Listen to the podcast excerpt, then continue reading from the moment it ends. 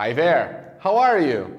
Eu sou o Teacher Christian, você está no canal Doutor Inglês e nesse vídeo eu vou falar um pouco sobre um verbo que causa muita confusão na língua inglesa, mas que também é bastante versátil e por isso extremamente útil para quem fala inglês.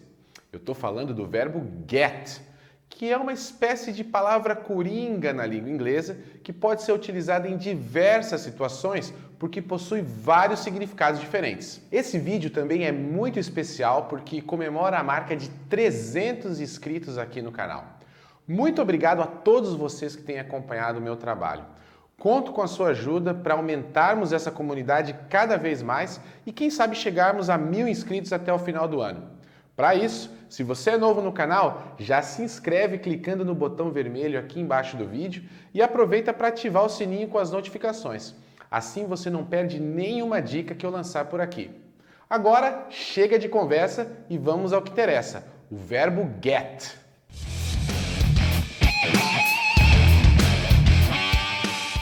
A palavra get é um verbo irregular do inglês. Por isso, sua forma no passado é got e no particípio passado pode ser got ou gotten.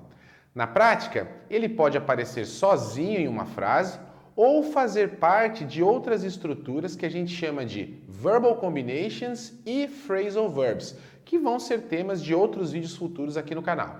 Em todos esses casos, o verbo get pode assumir inúmeros significados.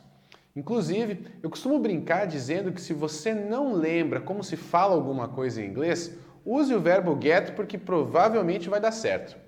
Brincadeiras à parte, nesse vídeo eu quero focar nossa atenção nos seis principais sentidos do verbo get quando ele aparece sozinho em uma frase. O primeiro desses sentidos é o do verbo pegar, que pode ser visto na frase Get the book for me, please, que traduzido para o português ficaria pegue o livro para mim, por favor. O segundo sentido seria o de conseguir, como na frase I got a scholarship, que seria traduzida como eu consegui uma bolsa de estudos.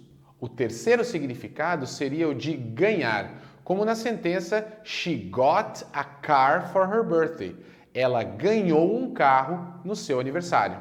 Get também pode ser o verbo comprar, como pode ser visto na frase My parents will get a new house.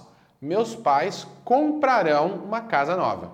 Além de comprar, get também pode ser o verbo chegar, como no exemplo They got home late yesterday. Eles chegaram em casa tarde ontem. Finalmente, o verbo get pode assumir o sentido de tornar-se ou ficar. Nesse caso, ele sempre vai ser acompanhado de um adjetivo, uma qualidade, como pode ser visto na frase The days get cold in the winter.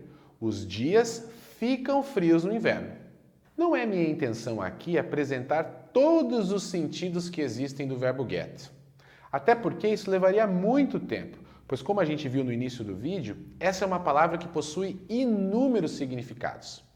Mas para você que está começando a desvendar os mistérios do inglês agora, eu acho que esses seis sentidos já vão ajudar bastante nos seus estudos. E aí, gostou desse vídeo? Ele foi útil para você?